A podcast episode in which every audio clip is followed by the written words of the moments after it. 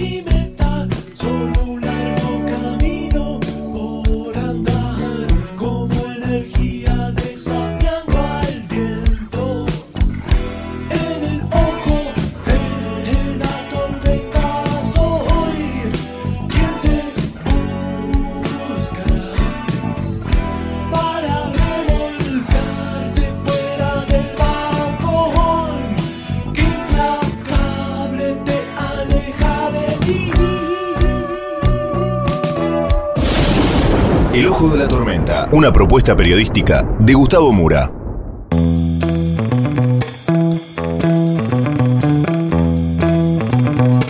Bienvenidos al Ojo de la Tormenta, el episodio del día, Camino al choque de trenes.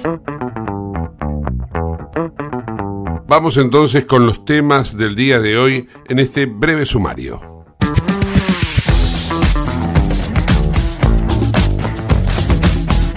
Bajo el anuncio de que el que corta no cobra, la ministra de Capital Humano, Sandra Peto Velo, anunció hoy que manifestarse es un derecho, pero también lo es circular libremente por el territorio argentino para dirigirse al lugar de trabajo. Los que promuevan organicen o participen de los cortes van a perder todo tipo de diálogo con el Ministerio de Capital Humano. Todo esto lo ha anunciado en un breve y escueto comunicado que a continuación Vamos a escuchar.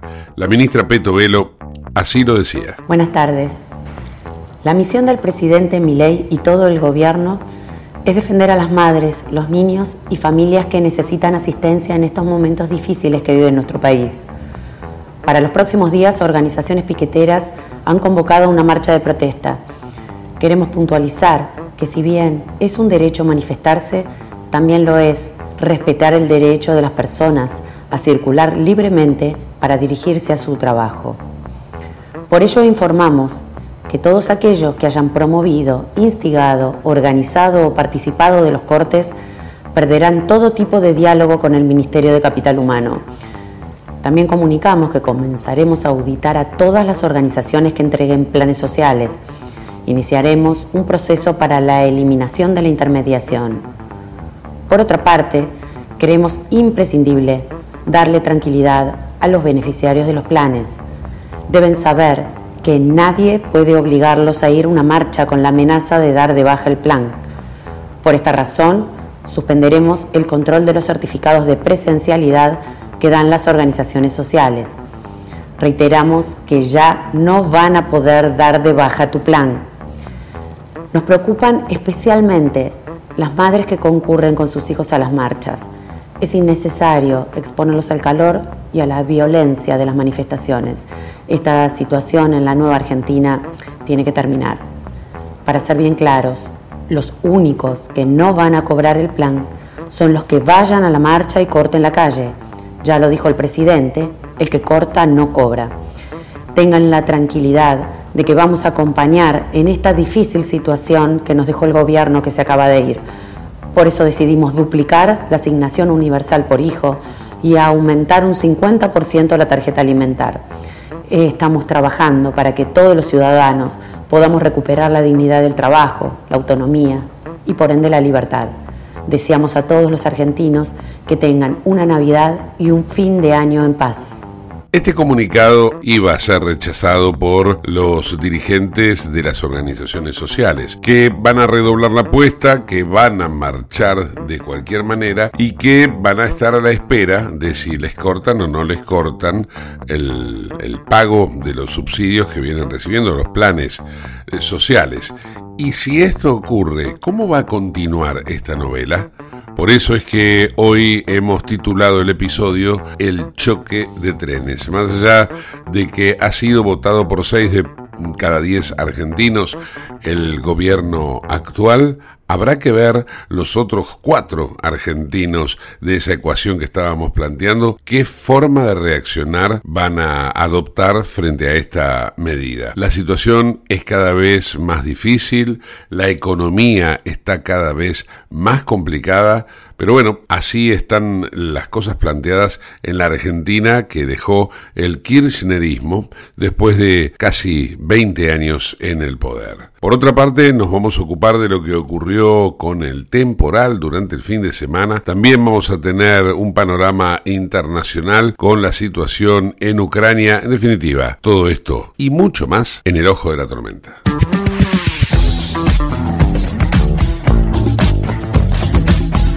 Auspicia este programa Autopiezas Pana. Más de 30.000 productos en stock y más de 30 años brindando seguridad para tu vehículo. No te olvides de visitarlos en la web pana.com.ar o llamarlos al 42504220. Autopiezas Pana, tu socio estratégico. Dirección Avenida La Plata 1933, Quilmes Oeste.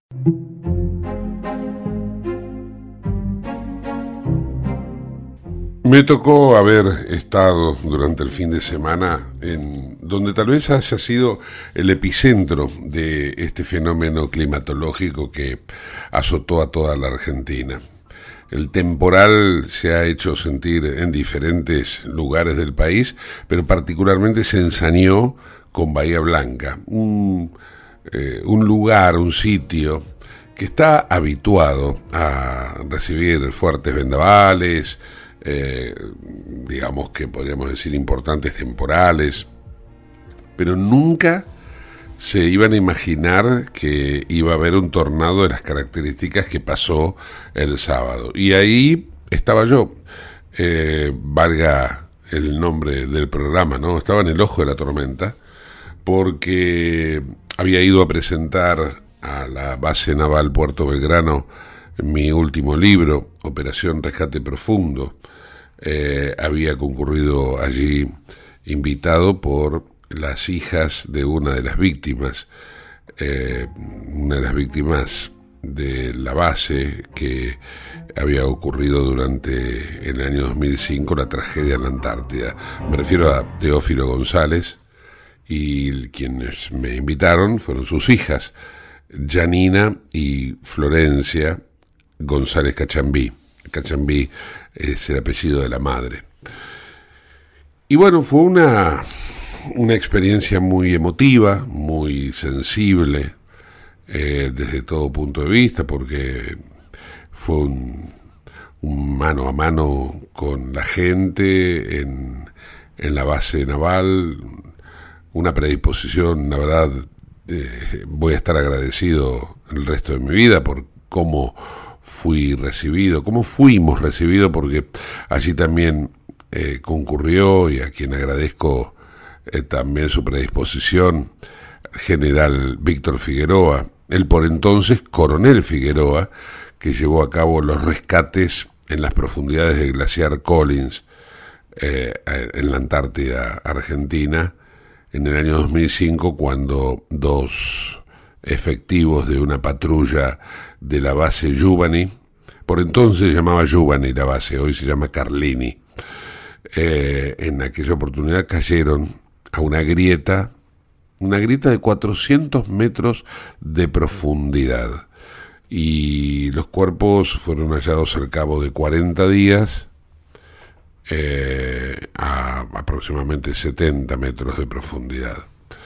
Bueno, quien llevó la expedición de rescate adelante en el grupo SAR, integrado por nueve hombres, era el coronel, por entonces, Víctor Figueroa, que estuvo presente este fin de semana. Junto a mí, hoy general retirado, en la base naval de Puerto Belgrano. Y volviendo entonces a lo que pasó durante este fin de semana, eh, bueno, estábamos dando la, la, charla, una presentación, la presentación del libro, pero con una charla eh, incluida, y de golpe se cortó la luz.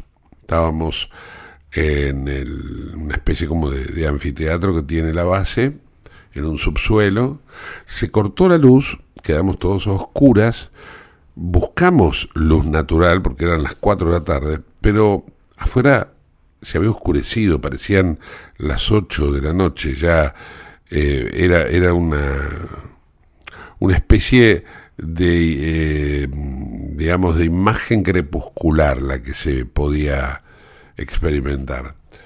Y empezaban los vientos. Había, había fuertes vientos. La luz se había cortado como consecuencia de que esos vientos que en Bahía Blanca fueron más fuertes, estamos separados eh, Punta Alta, donde está la base naval de Puerto Belgrano, de Bahía Blanca unos 30 kilómetros. En Bahía Blanca ya había habido estos vientos y habían cortado el tendido eléctrico porque se habían caído algunos postes. Em, entonces, bueno, la charla eh, cambió prácticamente de sentido, nos empezamos a ocupar de, de, la situación y así poco a poco nos fuimos enterando de, y digo poco a poco porque quedamos incomunicados de inmediato, nos fuimos enterando de la magnitud del fenómeno meteorológico.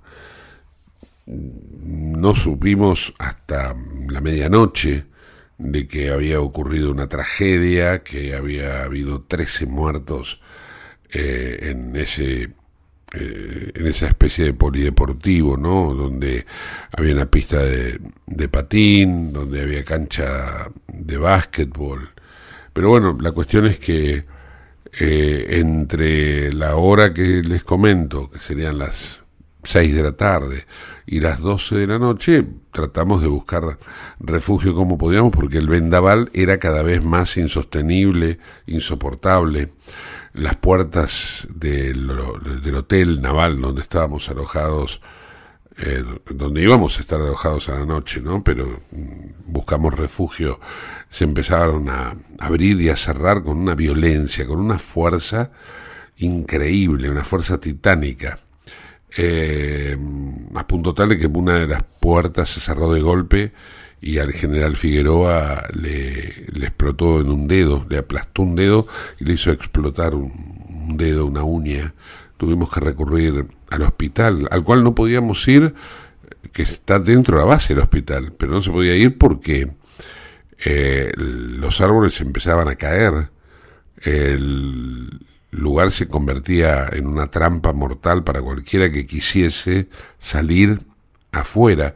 Y el hotel trataba de cerrar las puertas y la única forma de cerrar puertas y ventanas era tabicando desde adentro, porque la fuerza era tan feroz que abría los cerrojos y los rompía, de modo tal que se ponía en riesgo a las personas que estuvieran detrás de, de, de las puertas y de las ventanas. Entonces se hicieron barricadas con los sillones. Ustedes presten atención a esto porque eh, es, como si estuviera... Eh, lo viví, ¿no? Pero digo, es como si en ese momento yo hubiera estado viviendo una película de esas de, de terror que algo eh, desde afuera, desde el exterior, quieren ingresar a la casa en donde se encuentran los protagonistas de esa historia. Bueno, así, Así arremetía el viento contra los postigos y así lastimaba a quien estuviera del otro lado. Y, bueno, y fue realmente impactante, choqueante. Para mí que estaba, insisto, en un lugar bajo refugio. No quiero ni imaginar aquellos que estaban en ese momento en la vía pública. Eh, fue tremendo, fue tremendo, fue terrible.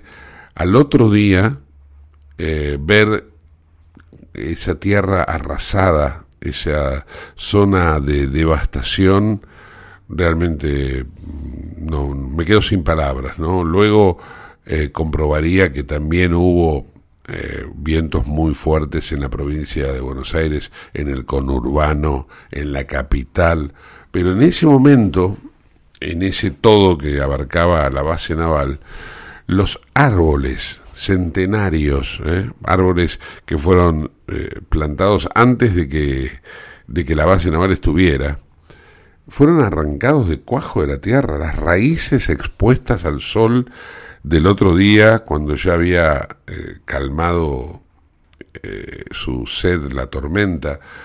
la verdad que mm, pocas veces visto esto, y los lugareños también comentaban que eh, no, no, estaban para nada eh, acostumbrados a ese tipo de ferocidad. Sí, yo dice, sí, siempre hemos tenido aquí vientos temporales, fuertes, vendavales, pero no esto, no, no esta situación. De modo que mm, contar más de lo que ustedes están viviendo, expresando o, o que lo tienen delante de sus ojos, ya huelga, ¿no? pero quería también transmitirles la experiencia que, que tuve que vivir durante el fin de semana y que de alguna manera, bueno, este es la furia de la naturaleza representada ahora en esta eh, porción de, de, la tierra, ¿no? Porque hay, hay que recordar que nosotros ahora los argentinos estamos viviendo esto, pero hace poco lo vivió Brasil, lo vive el Caribe con los tifones y huracanes, se vive en diferentes lugares. Hoy mismo hay una rigurosidad del frío glacial en el hemisferio norte. Bueno, eh, definitivamente una circunstancia muy complicada. Eh, vamos a continuar con el programa, pero quería dejarles esto. El, en términos ahora de, lo que sería las ayudas del gobierno, más allá de la presencia que hizo el presidente Milei a la zona de desastre, de las asistencias que se están dando desde el Estado para con Bahía Blanca, que es el epicentro de todo, está la colecta que ha organizado eh, el hijo pródigo no solo de la ciudad, sino también del club que se vio afectado. Me refiero a Manu Ginóbili, una campaña de, donación. Eh, bueno, en definitiva, eh, todo esto forma parte del cuadro de situación que hoy tiene la Argentina en el marco del el temporal que pasó por nuestro territorio nacional.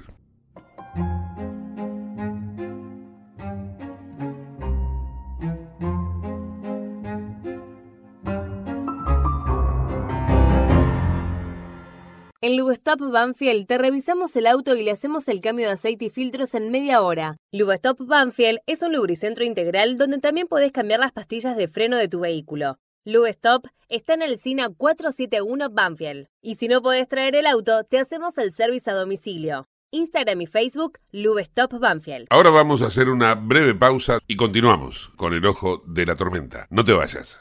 En el ojo de la tormenta yace un niño asustado. ¿Tenés Galicia? Tenés que saber algo. ¿Tenés alguna duda? ¿Tenés alguien que te escucha y te da atención 24/7? ¿Tenés ganas de hacer algo? Tenés muchos beneficios en lo que más te gusta. Tenés ganas de no hacer nada. Tenés una app para hacer todo desde el celular sin moverte del sillón de tu casa. Tenés, todo para vivir un día a día mejor. Tenés Galicia. Tenés Galicia.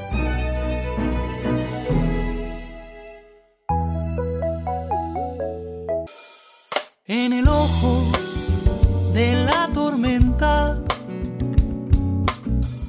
Se suspira la verdad en el ojo de la tormenta. Es momento de bailar. Ya tu alma vuela libre esperando el huracán. Dime algo que me rompa.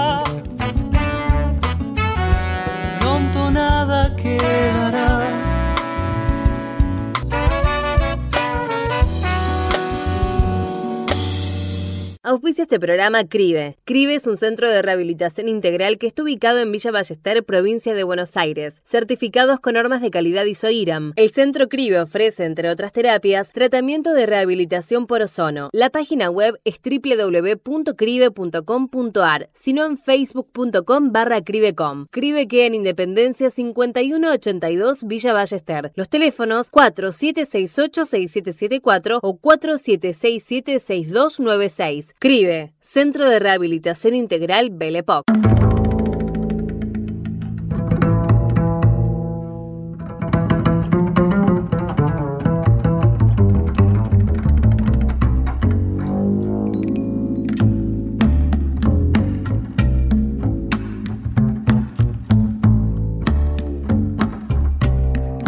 Nos vamos a ocupar ahora de Ucrania con una entrevista con el analista político Oleksandr Slinchuk, que se encuentra precisamente en Kiev.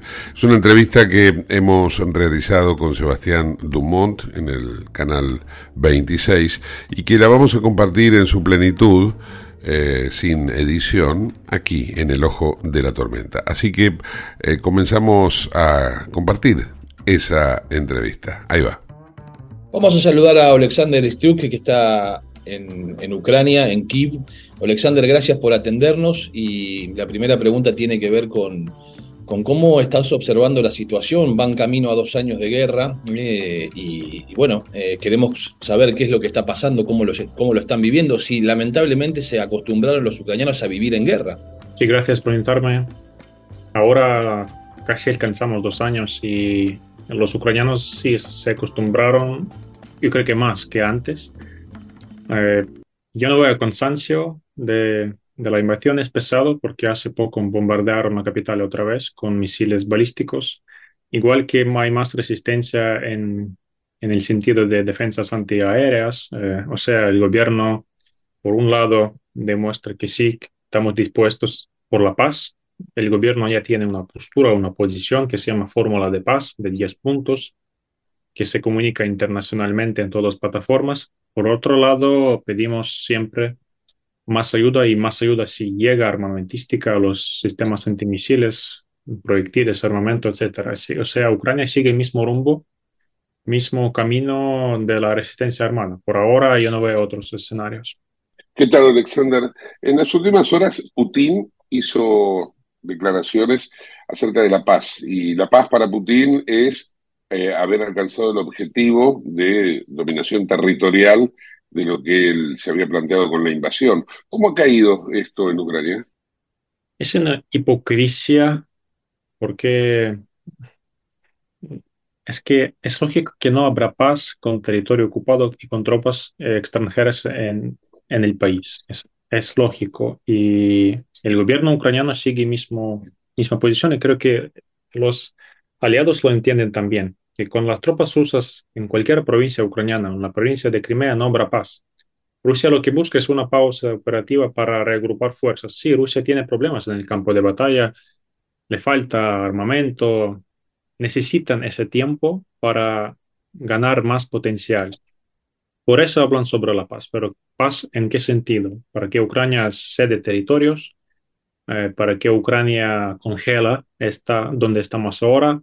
Para entender, eso significa tener un mar bloqueado, costa marítima bloqueada, logística totalmente destruida y crímenes de guerra. ¿Quién va a responder? Eh, niños deportados, bombardeos masivos, eh, gente muerta, desaparecida. O sea, ¿Sobre qué pasa estamos hablando? Eh, Rusia es un invasor.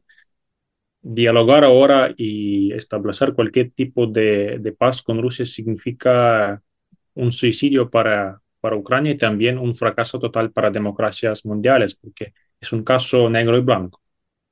Alexander, eh, el, presidente Zelensky, que ha viajado a, a, la Argentina a la asunción del presidente Javier Milei, también ha estado en la Casa Blanca.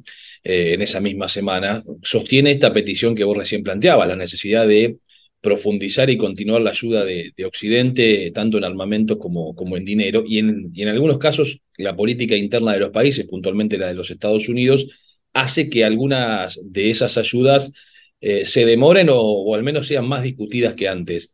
¿Esto genera preocupación en los ucranianos? Yo creo que sí. Genera preocupación y cada vez es, eh, bueno, siempre es difícil a convencer, no sé por qué, convencer a los socios occidentales que es, eh, esta guerra está una amenaza para ellos también.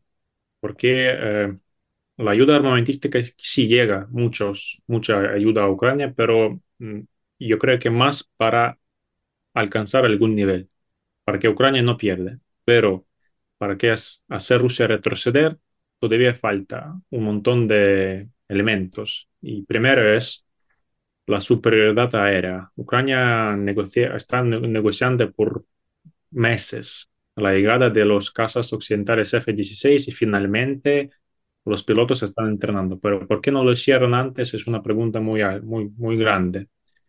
Para Estados Unidos eh, es política y en cada elección son, son, son países democráticas y utilizan Ucrania para comunicar con su, con su electorado. Cada vez hay que convencer a su electorado que Ucrania necesita nuestra ayuda. Y no solo para Estados Unidos, sino también para socios europeos que utilizan Ucrania para eh, criticar o para ganar apoyo. Algunos como primer ministro húngaro o primer ministro eslovaco eh, ganaron elecciones con la narrativa que no queremos mandar armamento porque sigue la guerra. Claro que sigue la guerra porque eh, es lógico, porque Ucrania se defiende, Ucrania no, no ataca. En, en, la opinión de muchos en el occidente es una tontería, me parece, que si no mandamos armamento van a terminar, va a terminar la guerra. Pero eh, durante la Segunda Guerra Mundial, ¿por qué no se rindieron? Eh, Gran Bretaña o Estados Unidos o en Europa, ¿por qué no se rindieron? ¿Por qué resistieron? ¿Y por qué Ucrania debe resistirse? Ellos eh, tienen una filosofía demócrata, como cualquier país, eh, y creen y, en las negociaciones. Pero Rusia es una autocracia. Es mismo que negociar con Maduro eh, en Venezuela o con líder nortecoreano. ¿Para qué sirve? Negociar con Vladimir Putin negociar la paz estable es imposible. Hay que entenderlo finalmente, que Rusia no es una democracia. Ucrania no puede confiar en algún acuerdo con Rusia porque ya rompieron todo que tuvimos. Por eso, eh, armamento sirve para resistencia y el apoyo del Occidente es en este sentido clave y central. Y si Ucrania tiene preocupación que eso no nos deja uh, finalmente terminar esta guerra en las posiciones fuertes. Recién mencionaste a Hungría y yo creo que a diferencia de otros países europeos, Hungría es el más, eh, digamos, el más cercano aliado que tiene Rusia en Europa. ¿Por qué se da esta circunstancia? Víctor Orbán eh, es un político de la escuela antigua, de la Hungría mm, socialista, eh, las, es de la extrema derecha, por eso está peleado con Bruselas en diferentes temas de, la primer tema de, de migración. Parece en su filosofía política e ideología más cercano de alguna manera con Rusia como un líder así fuerte, casi autócrata, pero en el continente europeo. O sea, un líder autócrata en una democracia. Es también un poco loco. Eh, Hungría ahora, ¿por qué ganó Víctor Orbán? Por, por las precios muy bajas de comunidades en su país por la llegada del gas ruso a través de gasoductos de Turquía, después países Balcanes eh, y llegaron hasta Hungría. Hungría disfruta los precios bajos. Es gas ruso. Por eso eh, también el gas que pasaba a través de Ucrania hasta Hungría, o sea, hay una estructura muy grande, antigua, de gasoductos aquí, en Europa del Este. Y Hungría quiere seguir así, eh, porque Víctor Orbán quiere ser reelegido otra vez. Quiere seguir en poder y quiere tener una postura, como dice, más pro-húngara. No se preocupe por la democracia, eh, amenazas de Rusia, etcétera, porque es un miembro de la OTAN. No va a pasar nada con Hungría. Y ahora eh, tuvo bajo sanciones, estuvo bajo sanciones de Bruselas por los, eh, las reformas antidemocráticas en Hungría Y ahora para desbloquear la ayuda de la Unión Europea para Ucrania, Hungría quiere para que desbloqueen su ayuda también para Hungría. O sea, utilizan otra vez la ayuda a Ucrania que es indispensable para los propios intereses de Hungría. Yo creo que Víctor Orbán va a terminar, terminar como un político malo en toda esta historia de la guerra entre Rusia y Ucrania. Historia le va a juzgar. Bueno, a propósito de, Víctor Orbán, eh, se popularizó, se difundió mucho y se habló de la, de la imagen de, de Orbán hablando con, con Volodymyr Zelensky aquí en la Argentina, ¿no? Y, y, las repercusiones que eso podría tener, pero al mismo tiempo, en la última reunión de, de, la, de la, Unión Europea, volvió a plantear su negativa para que, que Ucrania forme parte del bloque. Sí, él salió de la sala en Bruselas cuando empezaron a votar a favor del inicio de negociaciones entre la Unión Europea y Hungría, o sea, un así acto de, diplomático salir eh, y los que se los que se quedaron votaron a favor y ya iniciaron negociaciones entre la Unión Europea y Ucrania sobre la posible adhesión de Ucrania al bloque comunitario. O sea, ya finalmente esto está en marcha. Y uh, Víctor Orbán no quería reunirse con Zelensky eh, antes porque Ucrania sí pedía esta reunión y se reunieron por casualidad en Buenos Aires, en otro uh, continente. Dos países que son vecinos. Ucrania tiene una frontera con, con Hungría. Zelensky puede viajar cualquier momento a, a Budapest o, o Orbán a Kiev, pero no se reunieron en Buenos Aires en el Congreso.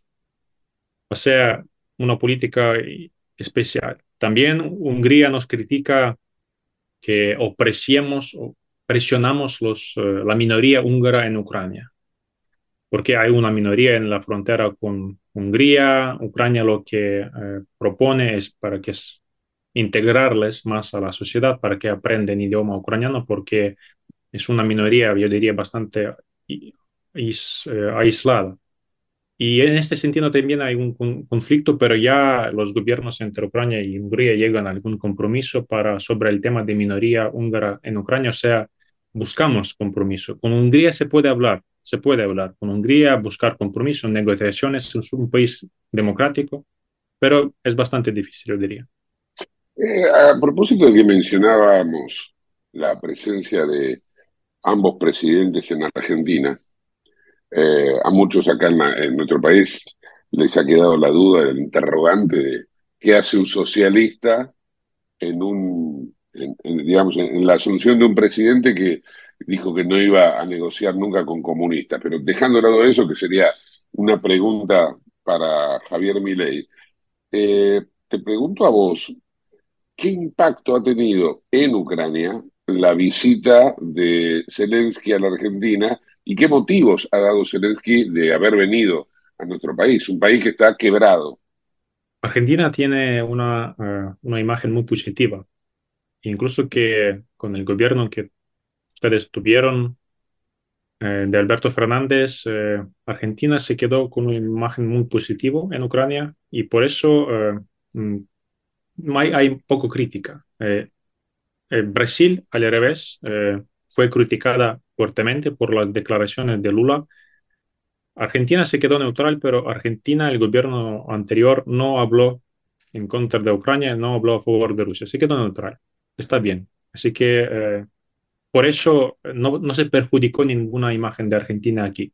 Por eso ahora Argentina tiene que la visita de Zelensky a Buenos Aires tuvo un impacto fantástico. O sea, algo súper extraordinario, algo, una noticia para varios días.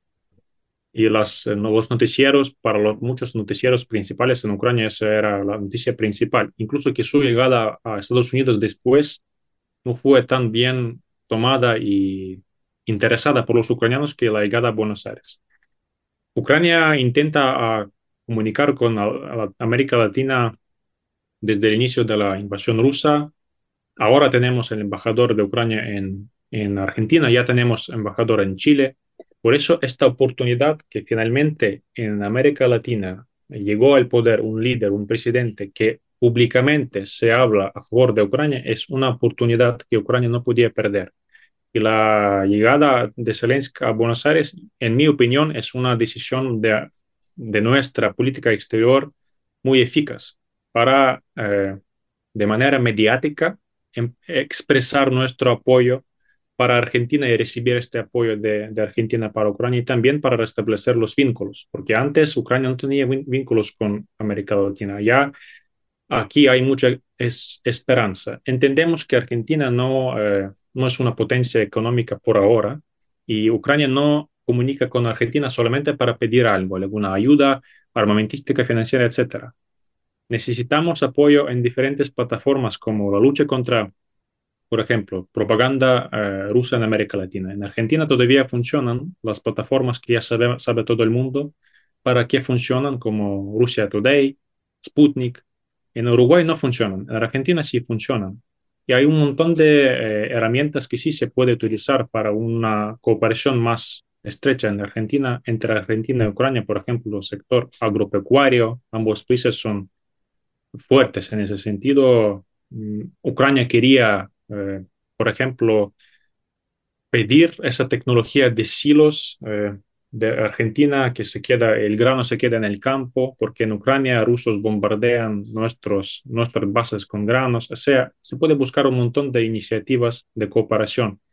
Y finalmente yo tengo mucho optimismo sobre el futuro de nuestras relaciones. Hubo, un momento este, en el cual, no sé si allá fue captado, en el cual Milei y Zelensky públicamente, al aire libre, eh, porque fue cuando estaban las escalinatas del Congreso, eh, tuvieron un diálogo muy estrecho, muy, muy cercano, muy diferente al que tuvo Milei con otros eh, mandatarios que se encontraban allí. Sí, yo vi toda la asunción en vivo, así que todos los... y el saludo con los mandatarios, y también después en la plaza enfrente del Congreso, si no me equivoco. Eh, y el regalo de Menora al Zelensky, o sea, eh, Zelensky fue recibido de manera extraoficial, extraordinaria, me parece.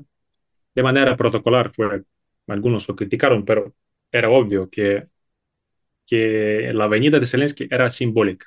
No solamente la venida de cualquier mandatario a la asunción del presidente, pero simbólica, porque Ucrania podría mandar canciller o embajador o vicepresidente, cualquiera persona, pero llegó Zelensky con un montón de riesgos como si tenía chaleco antibala en su, en su, bajo su eh, ropa. O sea, eh, para él también era un riesgo altísimo, pero eh, valió la pena. Valió la pena viajar a, a, Buenos Aires para reunirse con Milei. Y Milei lo, lo recibió de manera lo más positiva, me parece. Em, te, voy a hacer la última pregunta y, volviendo al día a día de, lo que pasa en Ucrania, de cómo viven eh, en este balance que, estamos haciendo ya a finales del 2023. Eh, ¿Cómo les ha cambiado la vida cotidiana a los ucranianos la guerra, Alexander, a, medida que ha ido pasando el tiempo? Creo que no hay muchos cambios. Eh, la guerra sigue el mismo rumbo y se ve cada día en la calle. O sea, tenemos toque de queda todavía, eh, no se ve alguna, alguna así ambiente navideño, eso no hay. O sea, nos, nos robaron la Navidad. Eh, sigue la vida, hay negocios, siguen empresas trabajando, universidades, eh, escuelas, hay, ahora hay más alarmas por eso la vida en la capital está un poco más pesada que durante otoño o verano. Había bombardeo recién de la capital con misiles balísticos. Eso no pasa a menudo, pero sí pasa. Eh, algo así. O sea, eh, el país sigue el mismo rumbo, de, sigue la resistencia armada. Yo creo que no, no se puede ver algún cambio así global de la vida cotidiana. Van a tener, evidentemente, un cambio global en el año 2024, teniendo en cuenta que es un año electoral en los Estados Unidos. El Partido Republicano, de hecho, esta semana mismo, ¿no? Le, ha retaseado el apoyo al Partido Demócrata para seguir financiando a Ucrania. Y todo indicaría, si los pronósticos no, no fallan, las encuestas no, no le erran, todo indicaría que el próximo presidente es Donald Trump. Eh, ¿De qué manera ustedes están viendo esta, esta situación, ¿no? La, la, aproximación de un hombre que está más cercano a Rusia que a Ucrania. Eh, Donald Trump es un político complicado. En ese sentido, él, en mi opinión, está utilizando también la invasión de Rusia a Ucrania para su electorado, para comunicarlo como él quiere, para sus intereses. Siempre dice que está listo a finalizar esta guerra y sabe cómo. Eh, pero eh, Estados Unidos tiene un deep state, como intereses profundos. En este sentido, yo no creo que Donald Trump va a jugar a favor de Rusia en ese sentido, porque no es un interés de seguridad de Estados Unidos. En su estrategia o estrategia de la OTAN, por ejemplo, en Europa, Rusia es una amenaza, ya está escrito así. No Irán, no China, pero Rusia. Y Estados Unidos, yo creo que van a transformar de alguna manera sus, sus relaciones con Ucrania, pero eh, yo no veo algún catástrofe en la llegada de Donald Trump. Va a ser complicado, difícil, porque llega, o si, si va a llegar, no sabemos, otro, otro líderes, otro equipo, también en el tema de relaciones interpersonales, que es muy, muy importante porque Ucrania ya tiene los vínculos personales con un montón de mandatarios en Estados Unidos y cuando lo van a cambiar, vamos a empezar desde el inicio. El gobierno a establecer estos contactos interpersonales va a ser difícil. Pero um, Estados Unidos es una democracia y yo confío mucho en sus intereses más profundos que solamente el cambio de político. Claro, eh, está bien lo que vos decís, porque todavía falta un año ¿no? para esa elección. Pero en este año, en este, digamos, en esta transición, es donde el Partido Republicano va a aprovechar para utilizar a Ucrania de rehén, es decir, lo va a tener de rehén económico, digo, ¿no? Lo va a, llevar para un lado para el otro para negociar sus cuestiones internas con el Partido Demócrata.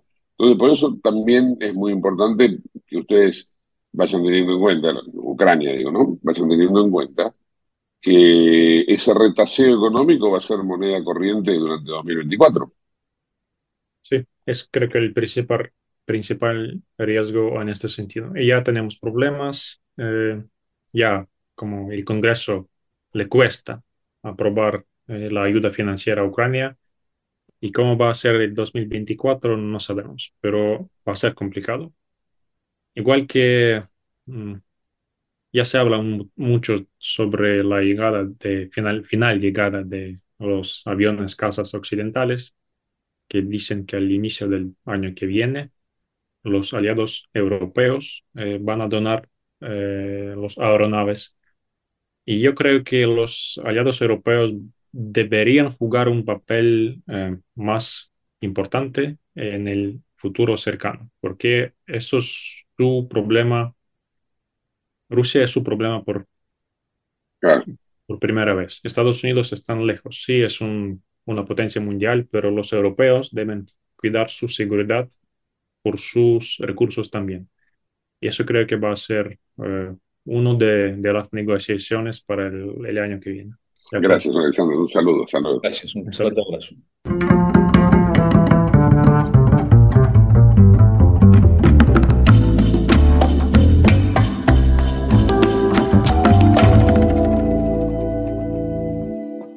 Te invitamos a conocer La Pampa, porque creemos en una nueva forma de viajar a un ambiente ideal para estos tiempos. Aire puro, bosques y fauna nativa, gastronomía gourmet, vinos patagónicos, pueblos con historias emocionantes. En La Pampa, seguro te relajás, seguro te emocionás, seguro disfrutás. Viaja seguro, viaja a La Pampa, portal de la Patagonia. Para el cierre del programa, una canción brasileña eh, hecha en homenaje a Caetano Veloso, pero no cantada por él, claro está, sino por Johnny Hooker. Habla de Caetano Veloso y precisamente lo que describe es que el protagonista no conoce Salvador, no conoce Bahía, pero sí ha escuchado hablar de un tal Caetano Veloso. Ahí va.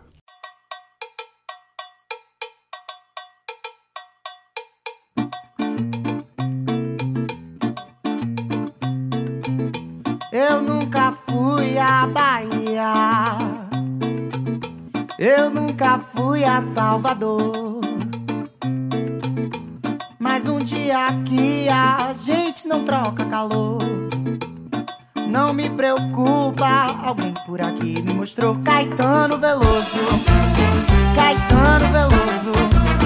Caetano Veloso. Caetano Veloso. Eu tô chegando. Tira aquele pé de bate aquele banzo. Que eu já vou me levantar. Que eu já tô me levantando. Que eu já vou me levantar eu já tô me levantando. Eu nunca fui à Bahia. Eu nunca fui a Salvador. Mas um dia aqui a gente não troca calor. Não me preocupa, alguém por aqui me mostrou Caetano Veloso.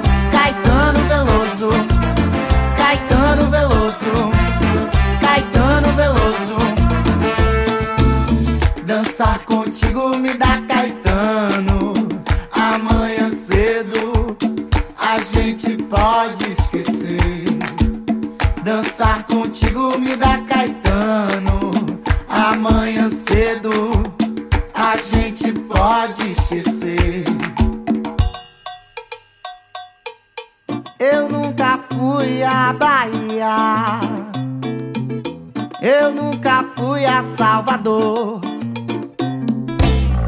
Mas um dia aqui a gente não troca calor. Não me preocupa, alguém por aqui me mostrou Caetano Veloso.